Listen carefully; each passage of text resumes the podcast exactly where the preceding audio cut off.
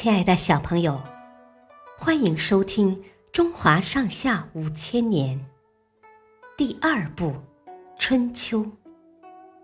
今天的故事是《按图索骥》。秦国有一位相马专家，名叫孙阳。传说天宫里管理马匹的神仙叫伯乐。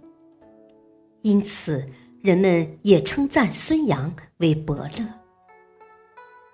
他总结了自己识马的经验，写成了一本《相马经》。书里详尽的记录了各种马匹的有关知识，以及识别千里马的方法。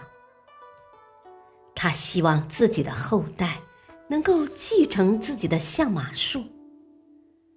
于是就把这本书交给了儿子，并语重心长的告诉他：“这本书里汇集了当今相马经验的最高成就，你要认真研读，细心揣摩。但是相马不能完全依靠书本里的知识，你要学会总结自己的经验，只有这样。”你才能成为一名出色的相马专家。孙杨的儿子虽然学得很用心，但只是机械的记住了书上的内容，并没有理解其中的内涵。《相马经》中有这样一段话：“千里马额头高高隆起，眼睛大。”闪闪发光，蹄子大而端正。孙杨的儿子牢牢记住了这段话。一天，他正在路上走着，看到路边有只大癞蛤蟆，就蹲下身仔细端详起来，并把心中所记的千里马的特征反复默背了几遍。然后兴高采烈的拿着癞蛤蟆回了家。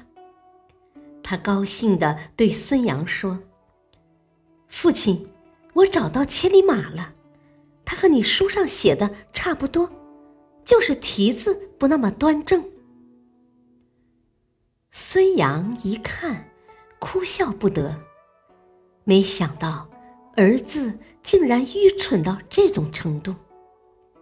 于是便取笑儿子说：“只是这匹马太喜欢跳，不能用来骑呀。”说完，孙杨不禁感叹道：“所谓按图索骥也。”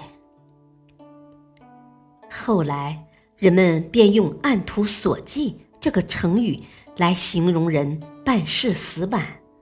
不了解事物的本质，也比喻按照某种线索去寻找事物。小朋友，今天的故事就讲到此，谢谢收听，下次再会。